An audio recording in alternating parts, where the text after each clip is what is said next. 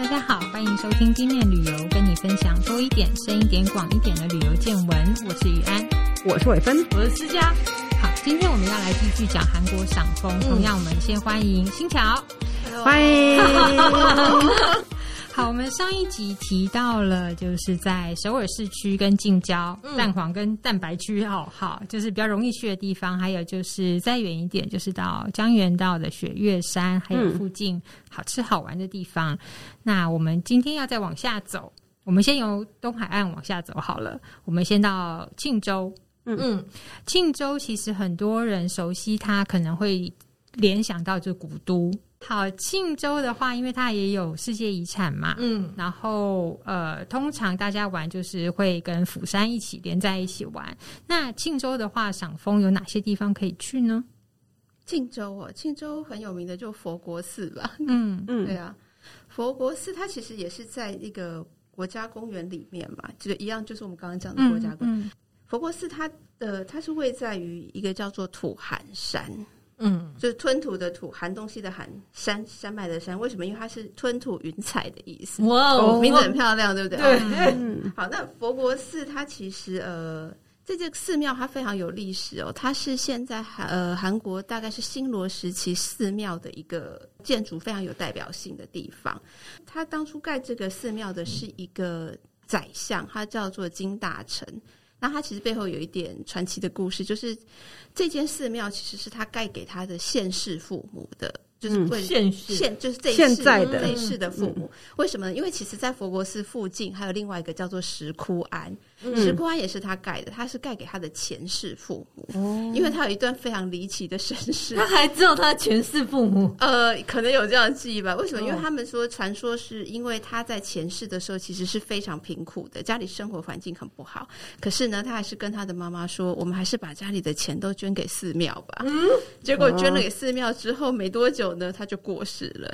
然后听说他后来在这一世投胎的时候呢，他出生手上就握着一个，就是有一个一个纸，上面写的叫做大臣”，就是就就是就是他后来的名字叫做金大成。嗯嗯，嗯那因为这样子典故，所以他反正后来就盖了这两个寺庙，这样子。哦、那呃。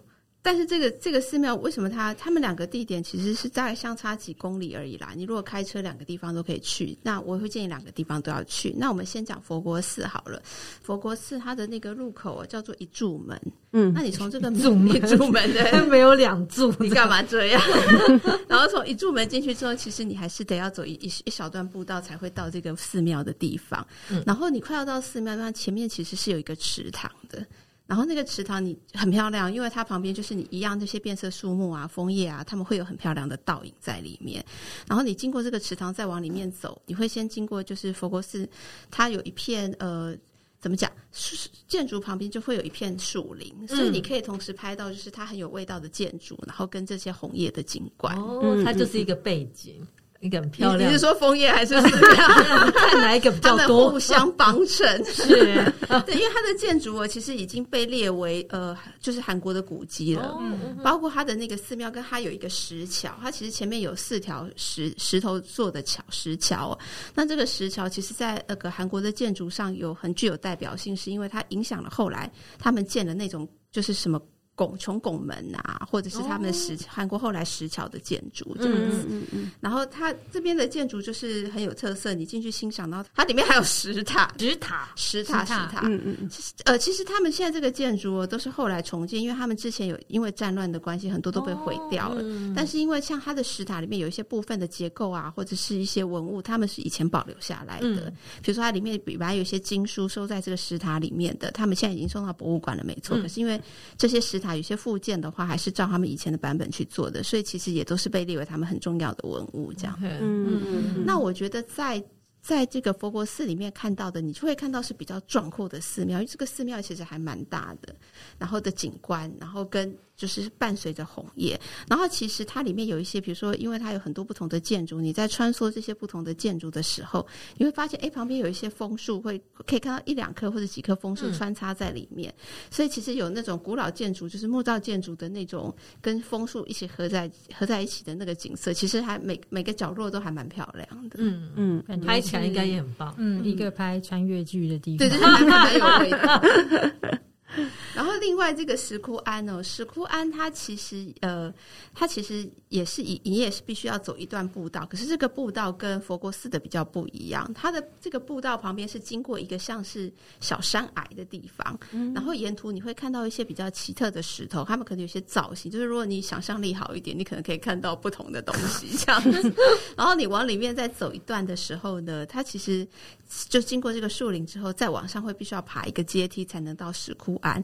那这个阶梯旁边就会有很多的变色树木，是离你很近的，嗯，然后有一些枫树。枫叶的枫红啊，你就可以透过那个枫红的缝隙去看到那个石窟庵，哦、所以其实还蛮有意境。然后这个石窟庵呢，你走走靠近它的时候，你会发现说，哎，它为什么是一个木头的一个木造建筑？其实不是哦，它这个只是它的一个前前殿，一个前庭。哦、因为石窟庵它就是其实应该最初他们的构想是想要把它就是挖用石挖出一个石洞嘛，就是在把石壁挖凿成一个洞，嗯、把佛像放在里面。嗯、但因为当地的那个石头实在是太硬了。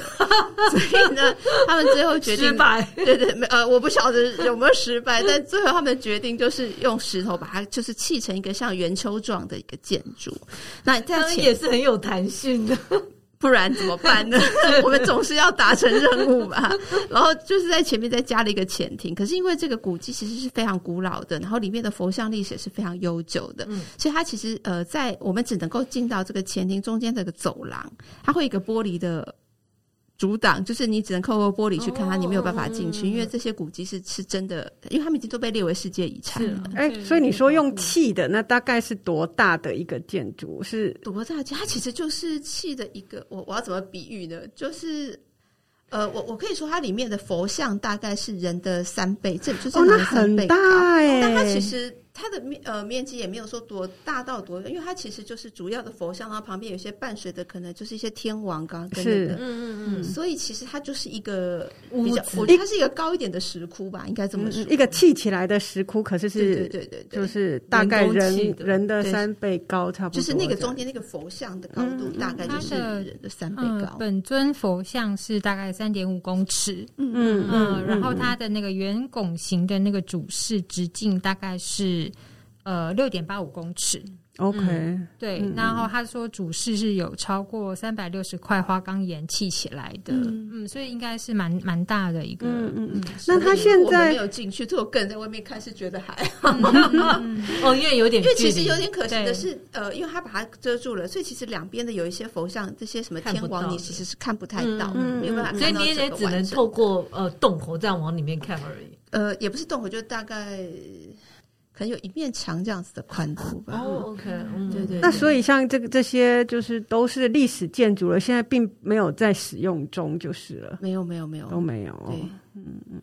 然后他离开的时候，就一样，你往下的这个步道也两边也都是有很多的枫叶可以枫树可以欣赏。对，嗯，就其实走起来我觉得还蛮舒服的，是比较平缓，不用没有呃进去的那个步道是很平缓的，就但就是只要爬个楼梯上去，因为它可能在一个比较高，像山丘像这样子的位置。对对对，但那个阶梯也不难爬。嗯，其实也不难爬，对，所以其实是是轻松的，嗯嗯。但因为走还蛮多路，所以回来可能还是会 体验。因为我那次候去，我真的觉得一直走，一直走，一直走，就是一直走，因为都是山呐、啊。而且你从那个路口要到那个石窟庵那一段的山，呃，就是那个路嘛，那个步道大概要走二十分钟。哎，OK，有来，你如果来回的话，大概就四十分钟，有点累。对啊，嗯嗯。好，其实所以现在听起来，以它的地理环境来说，像刚刚新桥形容的，就是其实秋天你去拍，怎么拍都很漂亮。嗯嗯。好，那其实庆州的话，呃，它同样就是春天赏樱，附近也有一个镇海军港节，哦，是很盛大的赏樱活动。所以如果春天有想要去赏樱的话，那是一个可以去的地点。那我们讲到庆州的话，通常都会顺游吗？顺游到釜山，是我吧？远吗？没有啦，因为我其实是从釜山出发的啦。OK，嗯，其实大家排游程的话，差不多也会这样排啦，嗯、就是庆州、釜山这样子玩。那到了釜山呢，除了刚刚新桥有提到的海鲜以外呢，在釜山有一个，嗯，你大概讲到釜山，问韩国人或是熟悉韩国人都会提到一样料理，就是猪肉汤饭。哦，嗯嗯。那其实汤饭在韩国是蛮普遍的，可是，在釜山就是猪肉汤饭特别有名。对，因为其实猪肉汤饭它的历史哦，跟他们的战争有关。哦、因为其实之前爆发韩战嘛，嗯，或者是然后很多的这个人都从北边往南逃，他们可能就会去了釜山，去了。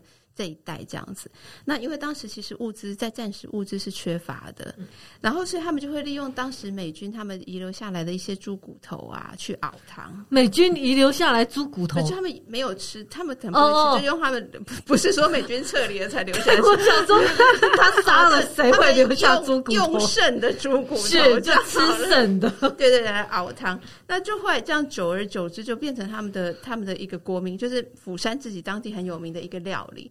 那我们家是猪骨头，而不是猪肉。这一处，因为你肉是一开始就是有人美军吃了，是他们平民就吃剩下的骨头，对对。然后因为就是呃。随着但随着时代的演进啦，它会一直不断的进化。那我们一般可能想说汤饭好像做法很简单哦，其实不是，它有很多很复，其实还是必须要经过一些很复杂的手续。比如说，他们现在当然会用猪肉了啦，不会只有骨头，好不好？然后他们就会先把它，比如说要用鲜水把它穿烫过，然后可能要用一些比如说葱姜蒜啊去去它的腥味，然后再把它一些跟一些蔬菜一起熬煮。可它一煮可能要煮好几个小时，嗯、然后他们会一直熬到这个猪肉的汤吼变成乳白色的、浑浊状的。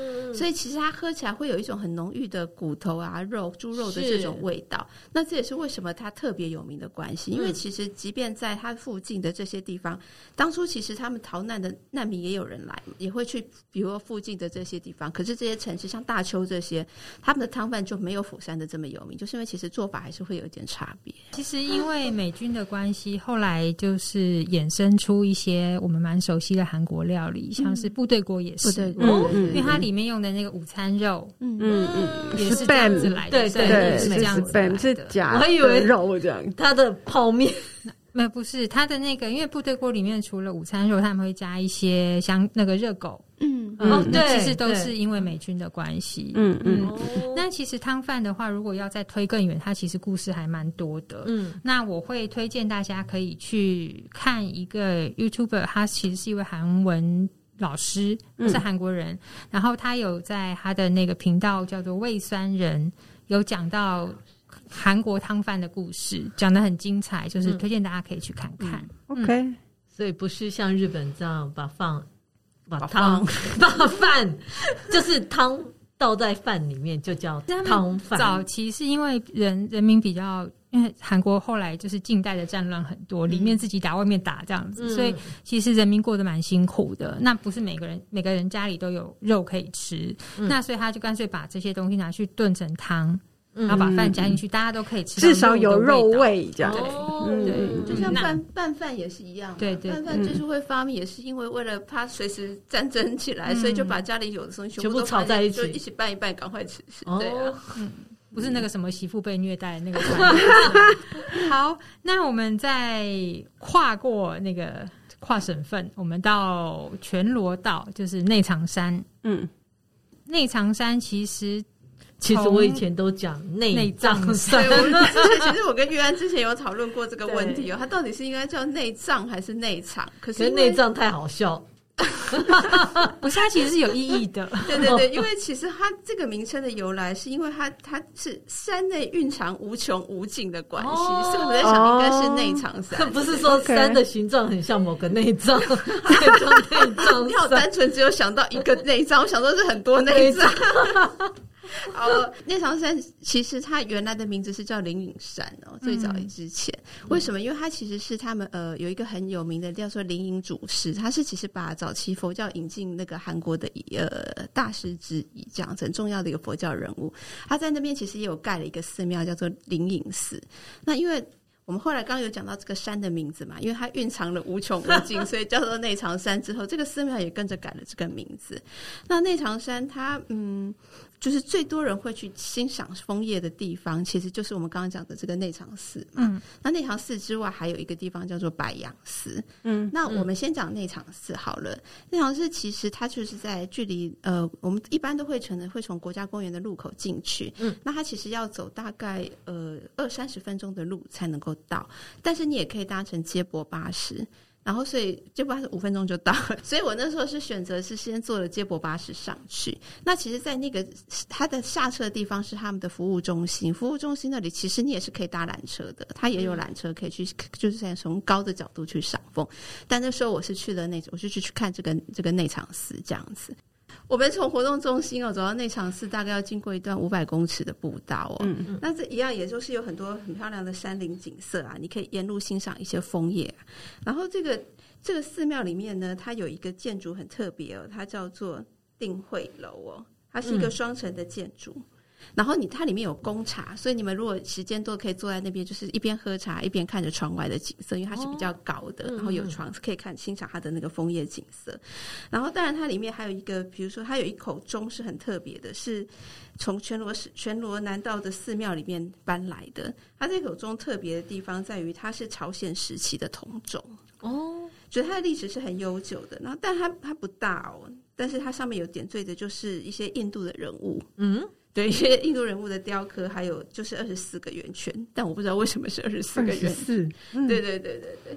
那其实我觉得在寺庙里面逛，因为其实如果大家常去韩国的寺庙，可能他你会觉得他们有点大同小异，就是比如说都是些大雄宝殿啊、嗯、四大天王这样。那我觉得这个内堂寺它离开之后的那一段路，我很推荐大家就是呃不要再坐接驳车，如果时间够的话，你是用走的，因为走回去大概。我其实那时候走了很久诶、欸，我觉得不止二三十分钟，因为为什么呢？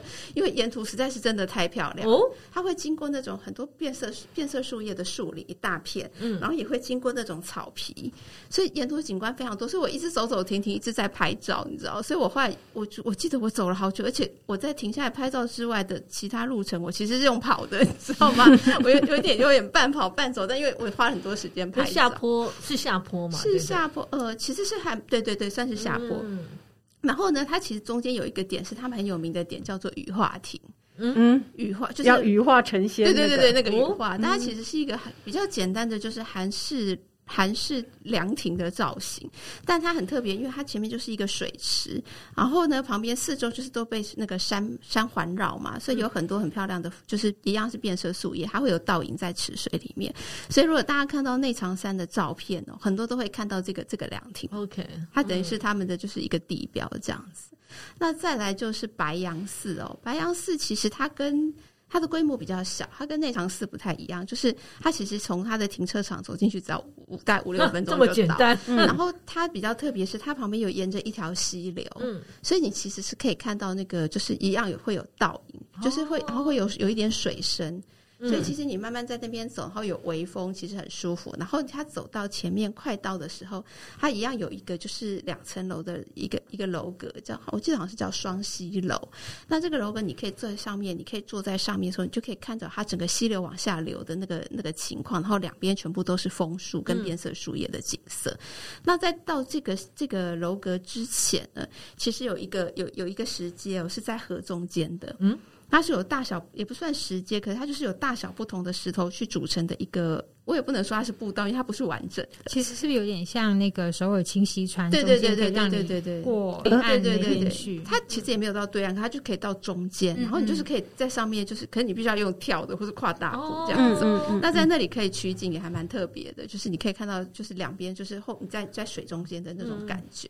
但是叶子掉下来应该很美。对，但是因为它的那个。就是大小不一样，那个石块大小不同，所以有时候你可能会必须有人来的时候，你可能就要让路这样子，嗯嗯、或者你可能要闪一边这样子。嗯、对，那我呃白杨寺里面的寺庙，它的历史也很悠久，但它就是比较小型。我觉得就是可能跟我们一般看到的寺庙是差不多，但它的就是景，它就是在于它沿途的这一段景色是很值得推荐的。嗯嗯嗯。对，再回到早期，早期就是韩国观光公社在推内长山的时候，他都会说是。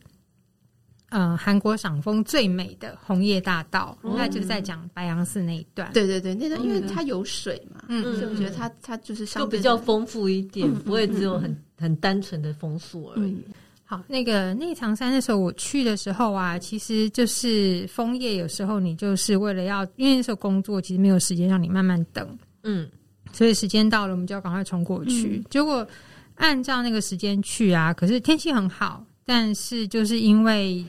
在天气好之前，它天气有一些变化，所以还没有红，还没有一两颗值日生 所以就没有那个大道。那总之呢，就是赶快就是先拍一拍。然后那时候我还想说，这样子拍不了什么东西。然后那时候就是年轻不懂事，非常任性的告诉导游说：“那我们先回北部拍，再下来。”嗯，然后那个导游就很急，因为你你司机没有办法这样子，就是突然就就走、哦、改行程，对，因为他们有工时上的限制，嗯、是。然后你这样不行啊，司机大哥会生气。然后我想说，看看那个司机大哥，其实好像也还好，我就去买了一瓶五味子酒，然后上车的时候就是先拿给他，就说啊辛苦你啦，就是等一下我们就是不得不这样，因为他之前在跟导游沟通的时候，我看他已经。有点大声，这样，哦，然后就是去去送个礼给他，这样子，嗯、然后他就觉得啊，有用，对，他就很开心啊，这样啊没关系，没关系啊，这样。后来隔天要北上的时候，车子不是他开，白送了，没关系，但是真的也是蛮辛苦的啦，开场蛮长。赏枫这种东西就是这样子啦，你其实真的。我觉得不是只有人品可以解决，就真的天气。因为像我那时候去那场山的时候，我也看的时间应该是就是应该是正正要就是达到它的那个巅峰的时候，可是其实也没有到那么多，就是也也还是有一些没有完全红这样子。嗯，又不能拿油漆，我觉得涂一涂。所以我觉得，如果真的要去赏枫这种事情，你反正到了时间差不多到了，去看到能够看到多少，我觉得。就是运气运气了，对，都是运气。但其实基本上都是漂亮的啦，除非你真的很不幸，它完全都没有红，那你就当做是平常去。对对对，因为因为他们都在山上，然后又缓坡嘛，所以只要有阳光洒下来的时候，就不管怎么拍，其实都还蛮美的。嗯，然后因为我们没有拍到，总是要让摄影吃饭，要大家要吃饭嘛。然后那那个时候在地的导游就带我们去内藏山那边一家餐厅，因为内藏山其实就在全罗道。嗯。那全罗道刚刚思佳有讲到拌饭，然后那个拌饭的故乡就在泉州，也就在全罗道。嗯，那那时候在内长山的时候呢，他就带我们去吃了一家叫就是野菜拌饭。嗯，因为在山上，所以它就是不是像我们一般熟悉的放那些肉末啊跟那个呃蔬菜，它是放各式各样的野菜。所以那个咀嚼起来跟那个辣椒酱混合起来的味道，其实非常非常棒。哦、对我到现在还记忆犹新。每次新桥只要提到内藏山赏枫，我就说我只记得那个野菜拌饭，看那个菜有多新鲜，真的很好吃。嗯，那其实那附近还有一个名产，对不对？内藏山那边、哦，你是说牛夹肉汤饭吧？汤饭 是。呃，其实我没有吃哦，因为其实，在内藏山国家公园进去之前，外面有一条很像美食街，就是有一些卖卖一些办当地的特产啊，嗯、然后跟很多餐厅这样子。那我在那时候经过的时候，就发现有一些餐厅的门口为什么放了一个牛的头，你知道吗？而且真的头吗？真的牛的骨头哦。然后后来我看了那个，我才说啊，原来那边的特产是就是牛夹骨，所以他们会取牛牛牛夹的那个肉来做汤饭。嗯，但我实在是没有勇气尝试，因为我已经看到了那颗牛牛头，你知道吗？但它也只是两块肉，就是脆胚吧。对，就是吹胚吧，对啊，对。而且它应该是，如果拌饭，你是看不到那个整个头的嘛，对不对？但是因为我经过门口，它才放了整颗牛的骨头的头，牛的头的骨头啊。好，那就是我阴影。我们上次在讲北欧的黑暗料理里面有一个就是羊头，OK，那那那个整个上来吗？整个上来了，还要翻面呢，有办法吃吗？吃啊！你要对他致敬，他都死了。这就像是我们去蒙古看到烤全羊，对对对对，而且还用抓的，然后还那个贵宾才能吃眼睛。对，我想到就觉得哇塞，好大颗，要试一试当地的美食。就拜托各位下次去的时候再回来跟我们分享。尤其在韩国，你去登山的话，很容易会遇到一种小吃。他们的零食蚕蛹就是煮蚕蛹，它不是炸，它是煮，所以那味道非常很重吧，很臭，里面有蚕，对不对？就是整颗蚕蛹，蚕蛹，然后就一大银杏比起来的味道。我是没有真正闻过银银杏就是腐掉的味道，可是那个蚕蛹它因为它是卤煮整大锅，嗯嗯嗯、所以你不只有那个气味很重。然后又看到一颗一颗像那个蟑螂蛋一样浮在，对对对，不好意思这样形容，对不起，因为人家可能觉得很好吃，但是我当下看到的反应是，没有吃吗？我不敢吃，因为那个我是真的不敢。那个时候，现在我可能会愿意。那他们是有有加酱料一起吃，还是直接吃？我不太确定是盐水直接去卤煮还是怎么样，总之就是一大锅。然后他们吃的时候就是捞上来，捞在因为在登山嘛，所以他就用纸杯装，嗯，然后就边走边吃这样子。就整颗吃掉，整个吃掉，它很像那个烧酒雷，没呃，听说烧酒雷会烧酒雷味道很重，你酱料会盖过去它本身的味道的。但你觉得很恶心，咬起来比较就是有点像很大只的虫这样子。因为我也平常不会吃到很大只的虫，因为它不是炸，它是对对，它就应该就不会脆吧？对，就不会软软软，对，会不会像豆子一样？软豆子嘛，嗯、那种我不太确定，因为真的那时候年纪轻，不懂得要试试看。如果有人试过，再告诉我。对，再告诉我，我应该也是不会试。不过秋季的话，去他们的山区还会，尤其是在全罗道那边，我不确定现在是不是全区的山都有，嗯、但是在全罗道那边你会看到他们整很大颗的栗子哦。所以如果喜欢吃栗子的话，也可以在这个季节的时候爬山的时候就买一点。在身边当做零食吃，这样子。秋天真的就是栗子的季节，看银杏。对，银杏。韩国真的，我记得那个时候秋天去就是栗子很多，然后苹果，嗯，对，水梨，水梨，对对对，嗯，所以呃，季节性是说看季节风景，然后美食也多试试，寻味，寻味，没错，就是寻味。好，今天非常谢谢新桥跟我们分享。韩国赏枫的是五四三吗？好，希望大家明年都可以飞去大家想要去的地方。嗯，如果喜欢我们的节目，请在各大 Podcast 平台订阅我们，或到脸书、IG 按赞、追踪、分享给你身边的朋友们。谢谢大家，谢谢欣乔，谢谢欣乔，拜拜。